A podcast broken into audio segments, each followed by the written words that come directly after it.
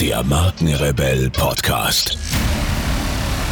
Spannende Interviews, wertvolle Strategien und provokante Botschaften für Führungskräfte und Unternehmer.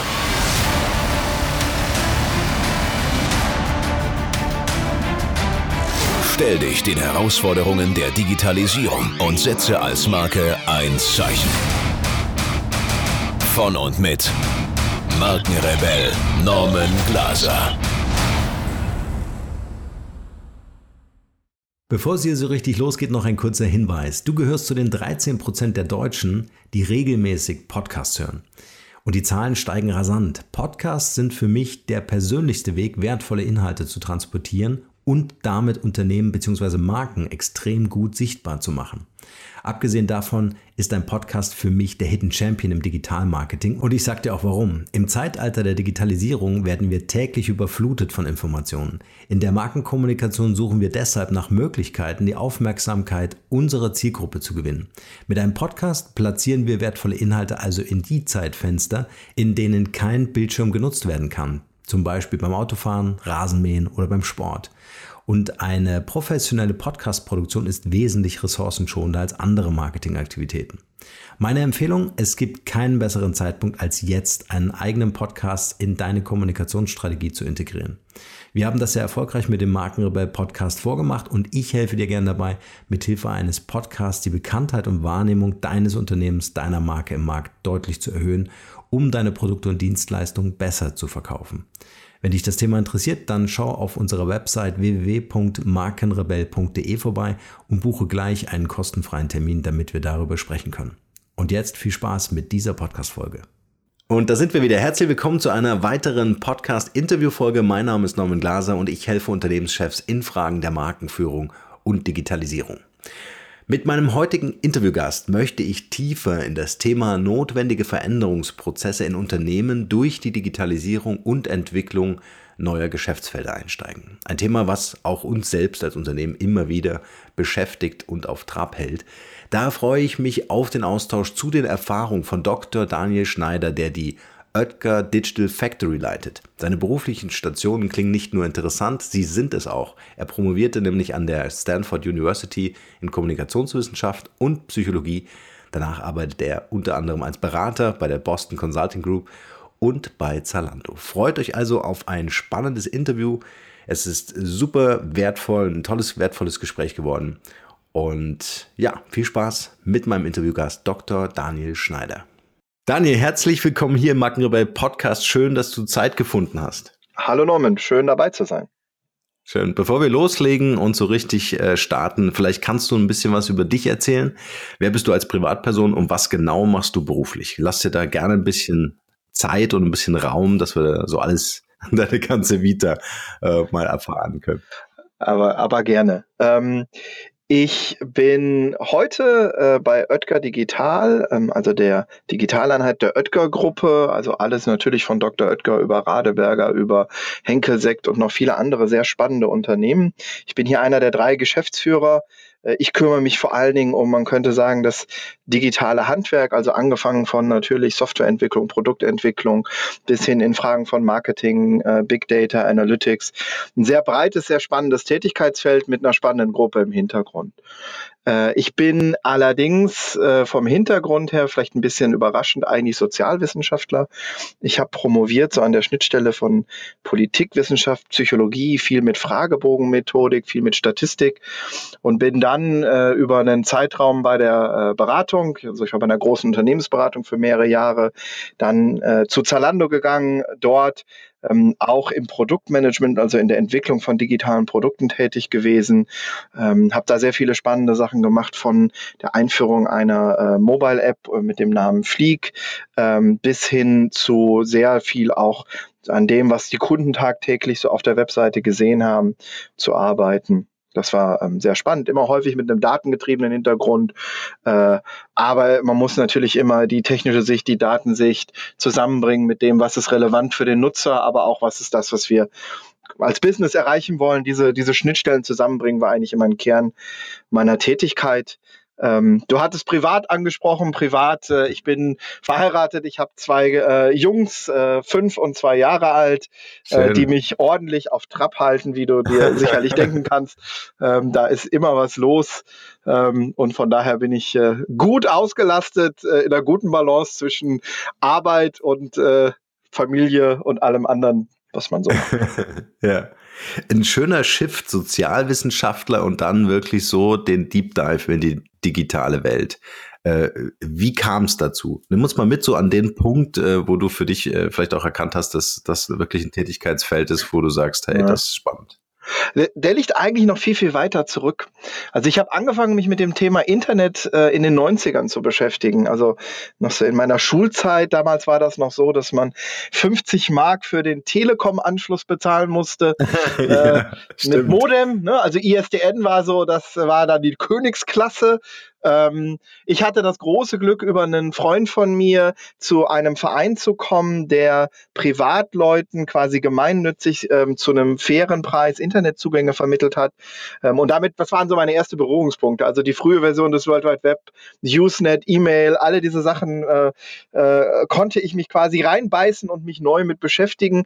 Und ich bin dann auch nach und nach in diesem Verein immer ein bisschen aktiver geworden, habe Leuten geholfen, selber ihren Anschluss zu installieren, habe mich damit Server Serveradministration beschäftigt, habe ein bisschen äh, auch angefangen, äh, wie man das so damals gemacht hat. So, ne, da war ja so ein bisschen mehr so die echte Goldrauschzeit ja. angefangen, irgendwie kleinen Mittelständlern zu helfen, ans Internet zu kommen. Und das war eigentlich so ein bisschen so der technische Internet-Hintergrund. Und dann bin ich eigentlich mehr abgebogen in was, was mich auch immer fasziniert hat, mich halt mit, naja, mit, äh, mit dem Thema Sozialwissenschaft, also der ganzen Frage von, äh, wie kann man verstehen, wie Menschen sich verhalten, ähm, was äh, kann man da lernen, wie kann man das analysieren ähm, ich bin eigentlich noch präziser gesagt Kommunikationswissenschaftler, also auch sehr stark auf dem Umfeld von Medien, Medienwirkung unterwegs gewesen. Ähm, ja, und das habe ich viele Jahre gemacht. Es hat mir sehr viel Spaß gemacht. Und bin dann sogar tatsächlich, als ich in die Beratung ging, nochmal in eine ganz andere Richtung abgewogen und habe mich fünf Jahre lang mit Banken beschäftigt. Ähm, Auch spannend. Bin, ja, sehr spannend, sehr spannende Zeit. Ja. 2008 habe ich angefangen, äh, quasi pünktlich zur Bankenkrise konnte ich mich anfangen damit zu beschäftigen. Ähm, habe alles gesehen, von kleiner Bank bis zur globaler Bank, äh, unterschiedlichste Situationen, welchen denen es gut ging, welchen denen es nicht so gut ging in dieser Zeit natürlich. Und dann kam halt Zalando und äh, hat mich kontaktiert und ich sah plötzlich eine Gelegenheit, so verschiedene Dinge, die ich toll fand. Also angefangen von irgendwie natürlich auch wieder Business-Fragen, aber auch wieder so ein bisschen die, die alte Internet-Technik-Leidenschaft mal wieder rauszukramen, ähm, kombiniert die haben mich halt sehr konkret angesprochen, ob ich mir vorstellen kann, mich auch mit datengetriebenen Innovationen zu beschäftigen. Da war dann so ein bisschen wieder das, was ich an Statistik in meiner Promotion gemacht habe, relevant. Also es war eigentlich ein schönes, eine schöne Mischung. Ich bin als Typ jemand, ich, ich mag unglaublich ähm, Themen zu mischen und vielleicht auch mal von einer Stunde zur andere einmal mich in Daten zu wühlen, in der nächsten Stunde mit jemandem zu diskutieren. Also so, so, so den Wechsel, das ist das, wo ich eigentlich am meisten ähm, glücklich und zufrieden bin, wenn ich das häufig haben kann. Ja. Also eigentlich ein digitales Urgestein, ne, darf man sagen, von Stunde Null an. Erinnert mich so ein bisschen an mich. Ähm, was verstehst du unter dem Thema Digitalisierung? Ist ja schon, schon so ein nettes Buzzword, was so gern durch die Medien gejagt wird. Was, was ist denn so deine Perspektive auf dieses? Ja, ähm, ich habe mich damit tatsächlich natürlich jetzt mehr in den letzten anderthalb Jahren beschäftigt, seitdem ich bei Oetker bin, weil natürlich der Ansatz erstmal das Buzzword war, wir müssen Digitalisierung machen. Da passiert da draußen was, was müssen wir denn jetzt tun? Und eigentlich ist es für mich am Ende Digitalisierung ich vergleiche das immer so ein bisschen mit der, mit der industriellen Revolution. Und zwar deshalb, weil ich glaube, dass die Veränderungen ähnlich gravierend sind, dass sich halt nicht die Veränderungen nur darauf beziehen, irgendwie es gibt einen neuen Marketingkanal oder wir haben jetzt irgendwie eine neue Technologie, die uns bestimmte Arbeitsschritte einfach macht, sondern alle diese Dinge zusammen verändern halt sehr gravierend, wie wir äh, wie wir arbeiten, wie die Gesellschaft funktioniert, wie, wie Politik funktioniert, wie ähm, persönliche Lebenswege funktionieren. Also das ist eigentlich für mich ist der Begriff Digitalisierung ein sehr, sehr hohes Wort. Und ich glaube, die größte Schwierigkeit ist, wir als Menschen, die in dieser Veränderung leben, werden immer Schwierigkeiten haben, die wirklich zu verstehen und zu beurteilen. Ähm, das ist viel einfacher, glaube ich, 50 Jahre oder 30 Jahre später, wenn man zurückguckt und sagen kann, aha, da war ein entscheidender Punkt oder da ist das passiert. Ähm, also ich weiß nicht, wie das für die Menschen in der industriellen Revolution war. Ich vermute aber, die haben auch gespürt, da verändert sich was, da verändert sich, wie Menschen zusammenleben. Aber was das genau hieß, da hat man erst 40, 50 Jahre später historisch analysieren können. Und das ist für mich mhm. Digitalisierung. Es ist wirklich eine dramatische Veränderung. Das heißt natürlich nicht, dass alles anders ist. Also da muss man natürlich auch mal aufpassen. Aber ich glaube, es gibt eine Menge Veränderungen, wo wir erst in 30 Jahren erkennen werden, wie radikal die an vielen Stellen eigentlich waren. Ja, ja. Und das ist, glaube ich, auch das Spannende, dann im Rückblick natürlich zu sehen, was hat sich dann tatsächlich getan oder wie haben sich ganze Branchen auch verändert. Ja. ja. Ich glaube, Digitalisierung ist auch so ein, ähm, ja, wie soll ich sagen, also eine Interpretation äh, ähm, auch auf das Unternehmen spezifisch. Ne? Ich glaube, man, man kann es auch nur interpretieren, man kann gar nicht so die festgelegte Definition dafür finden. Mhm. Äh, und bei euch ist das mit Sicherheit auch nochmal ein ganz anderes, ganz anderes Anforderungsprofil, andere Bedürfnisse. Was sind denn so eure Ziele? Worauf fokussiert mhm. ihr euch? Sind es Prozesse? Sind es Kommunikationsstrategien? Was ist mhm. Digitalisierung bei euch jetzt im Speziellen? Also man muss halt erstmal verstehen, dass die Oetker-Gruppe in ihrem Kern ähm, sehr stark eigentlich das, was man einen FMCG-Player nennt. Also jemand, der produktionslastig ist, wo es sehr stark darum geht, Produkte an den Markt zu bringen. Ob wir jetzt über Bier reden, über Sekt reden, über Backpulver reden. Ähm, es sind ja alles Produkte, die in ihrem Kern ein massentaugliches Produkt sind, die stark von Marke leben. Jetzt haben wir das Glück, dass wir sehr, sehr starke Marken im Portfolio haben. Also ähm, Radeberger, Jever oder halt auch natürlich Dr. Oetker selbst, Koppenrad und Wiese. Das sind alles Namen, die in Deutschland und auch in vielen anderen Ländern einfach eine extreme Macht darstellen, was Bekanntheit darstellt und was auch Sympathie und positive Werte angeht.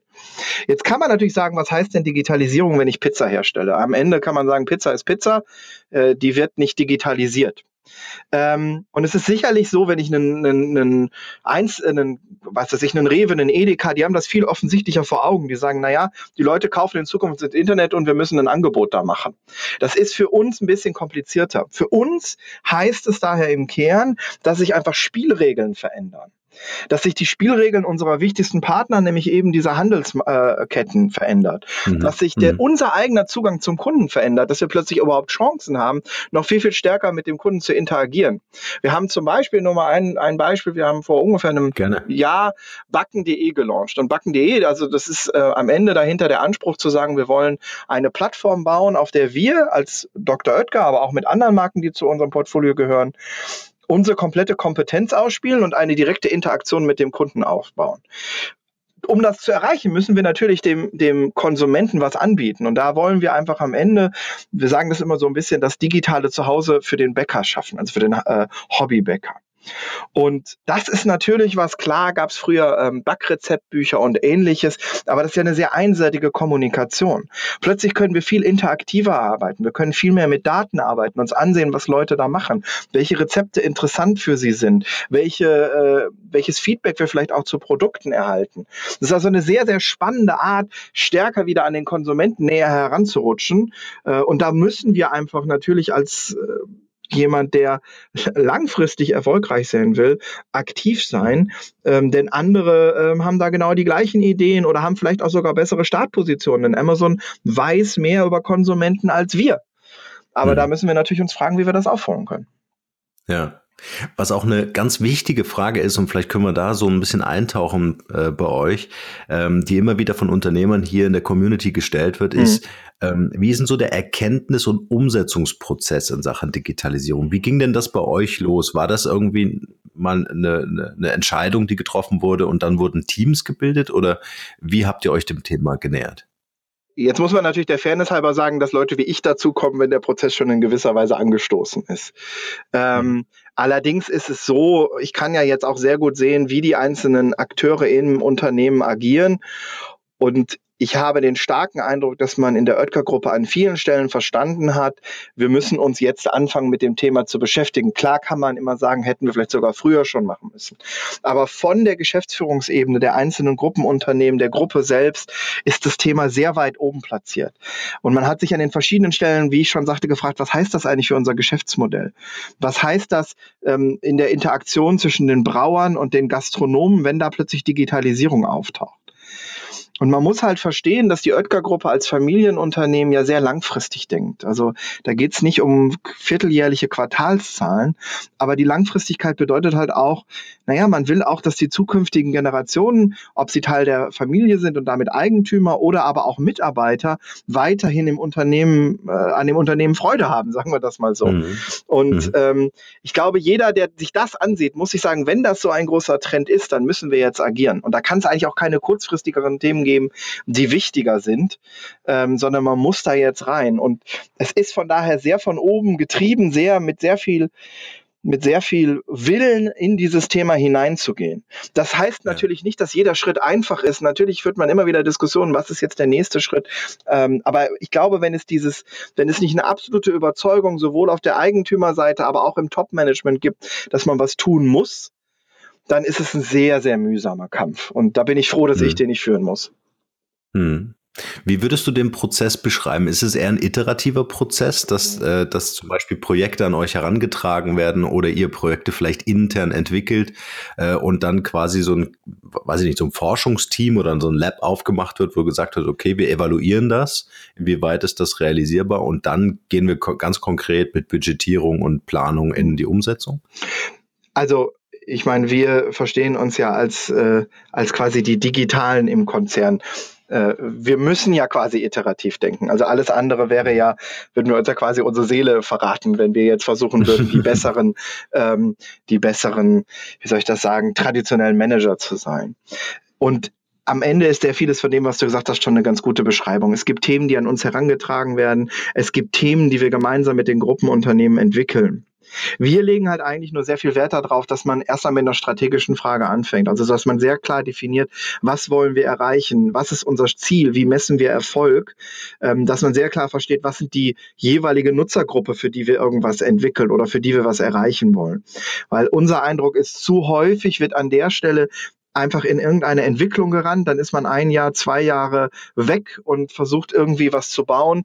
Und erst dann fragt jemand, warum machen wir das eigentlich? Was ist eigentlich das Ziel? Wie können wir eigentlich schneller erfahren, ob wir uns dem Ziel nähern? Also ganz klassisch die Prozesse, die man jetzt, ob man sie Lean Startup nennt oder wie auch immer man sie nennt, das sind natürlich die Philosophien, nach denen wir versuchen immer zu leben.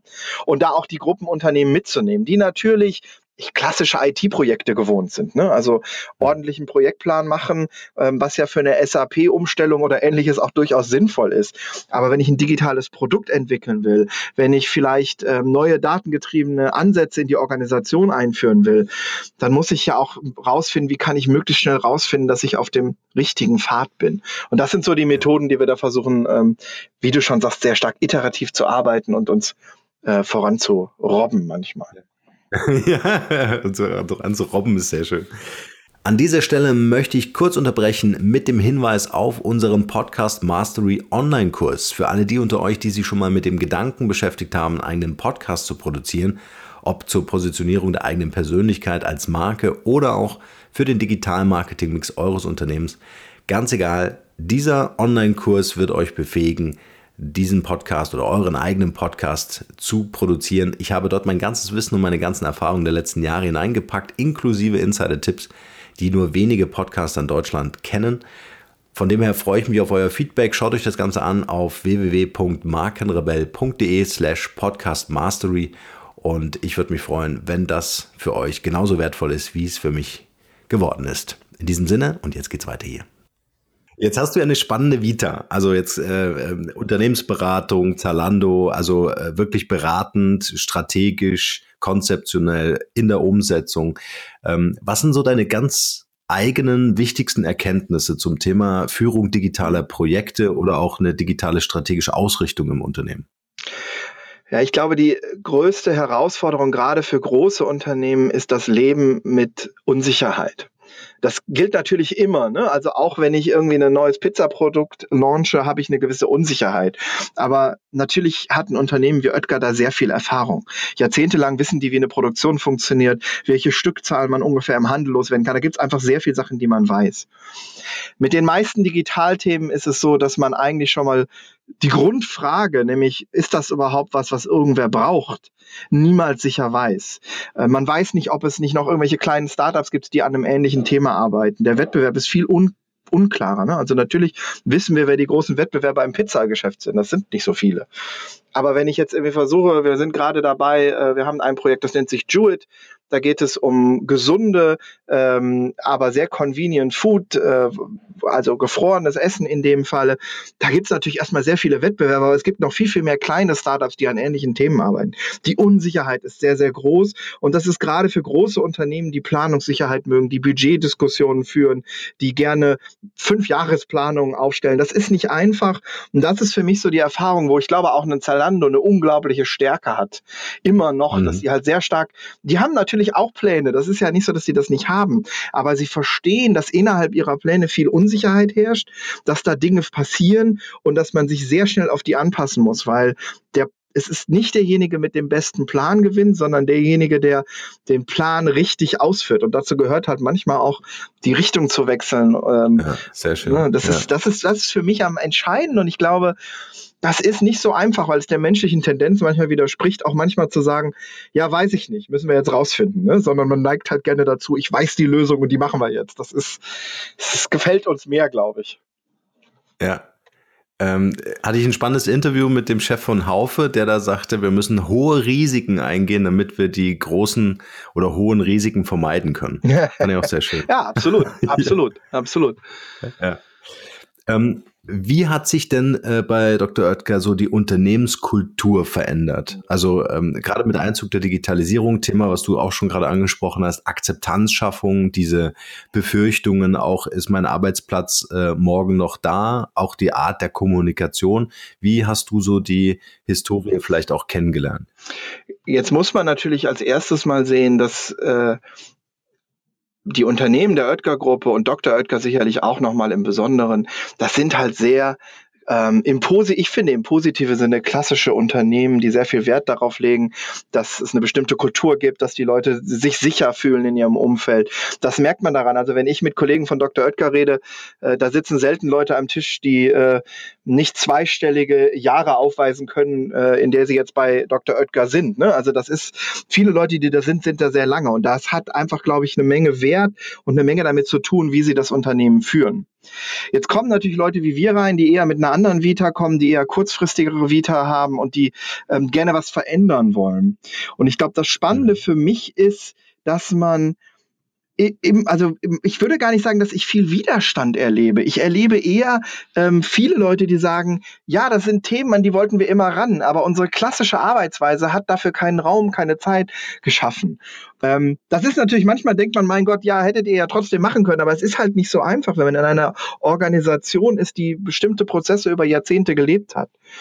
Und was ich jetzt halt sehe, ist, dass ähm, wir die, wir müssen es hinkriegen, auf der einen Seite das entsteht, das bestehende Geschäft ja gut weiterzuführen. Weil ganz ehrlich, das finanziert uns ja auch, das muss man ja auch sagen. Also das, was wir machen, sind ja ein, ist ja eine Investition in die Zukunft. Und Investition heißt auch immer, es muss von irgendwo anders her finanziert werden.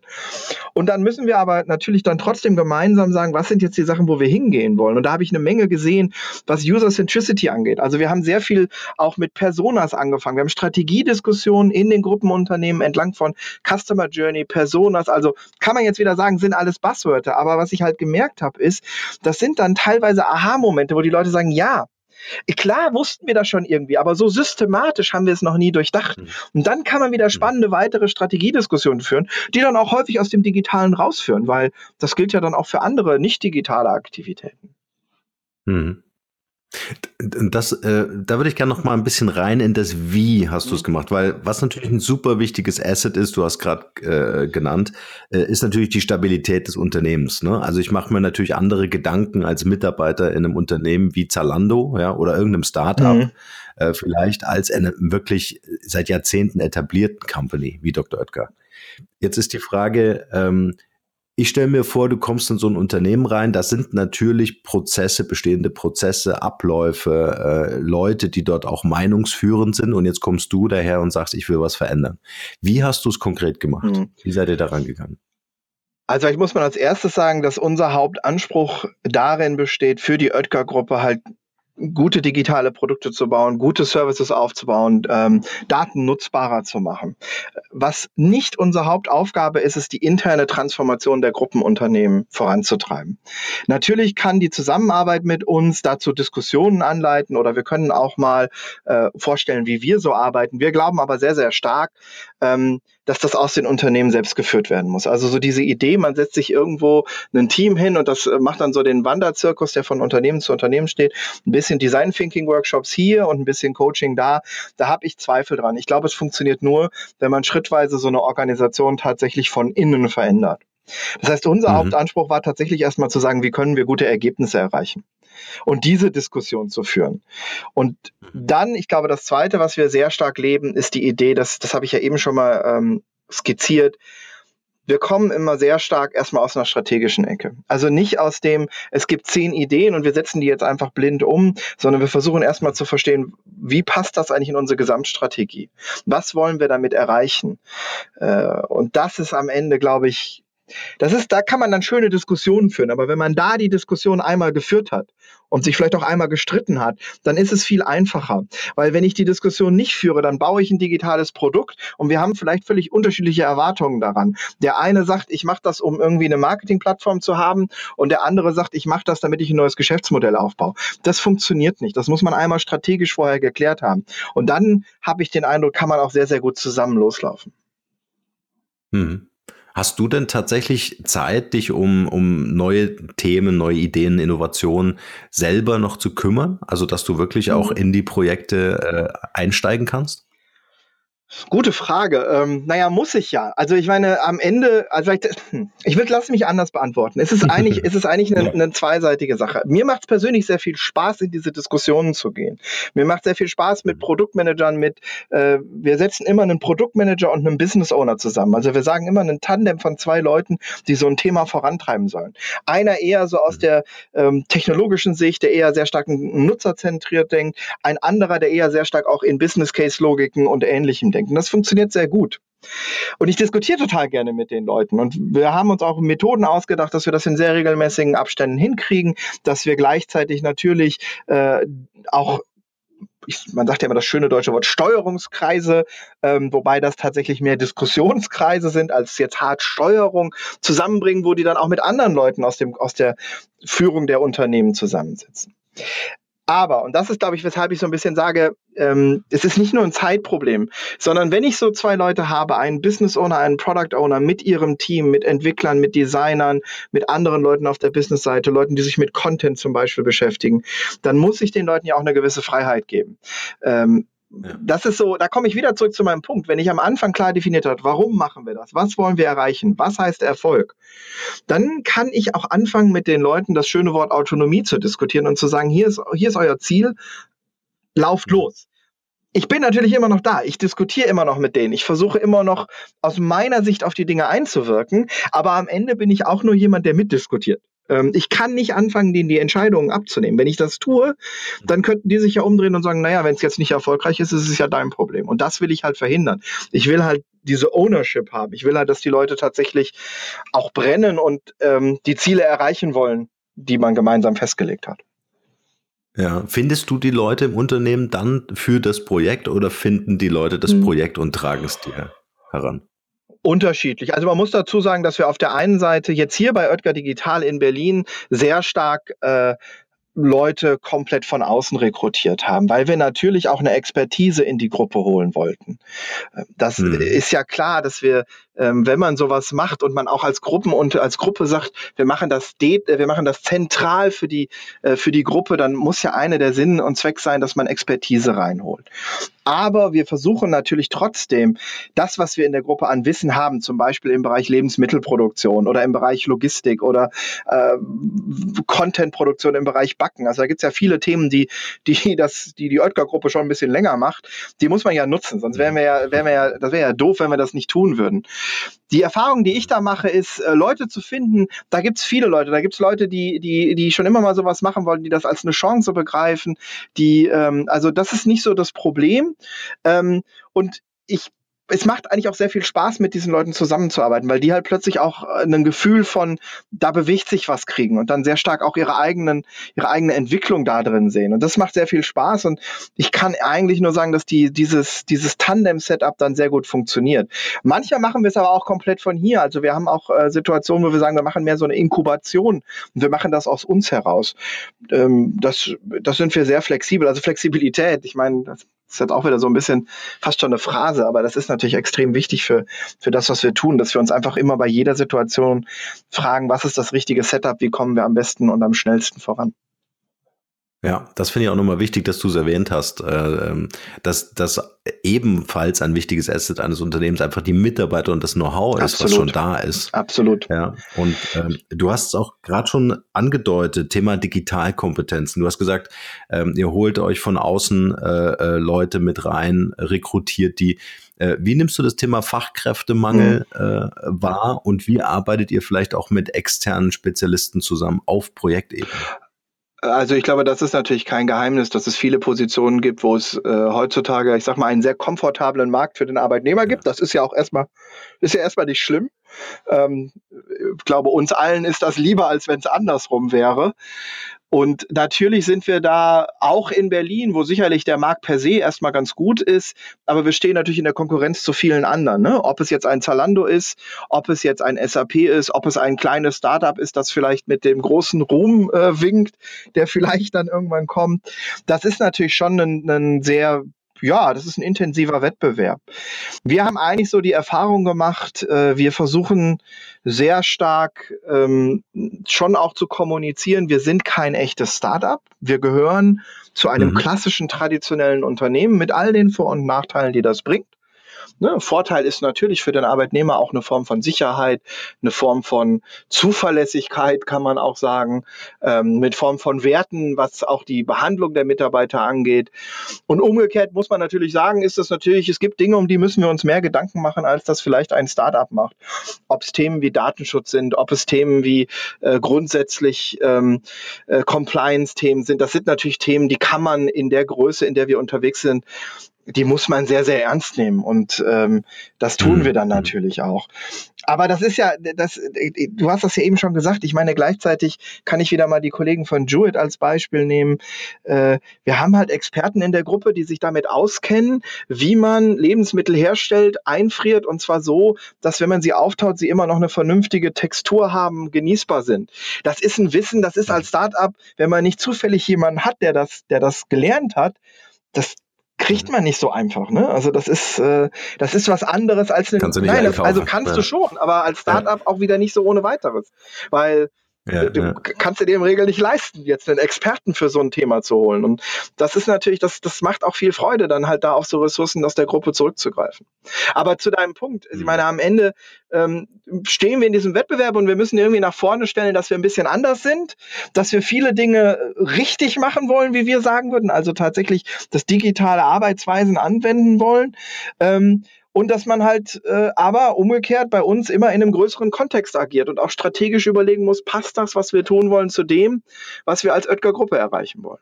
An dieser Stelle eine kleine Unterbrechung, denn das Interview ist sehr lang geworden, deswegen haben wir das in zwei Teile geteilt. Freut euch also auf den nicht weniger spannenden zweiten Teil des Interviews mit Dr. Daniel Schneider.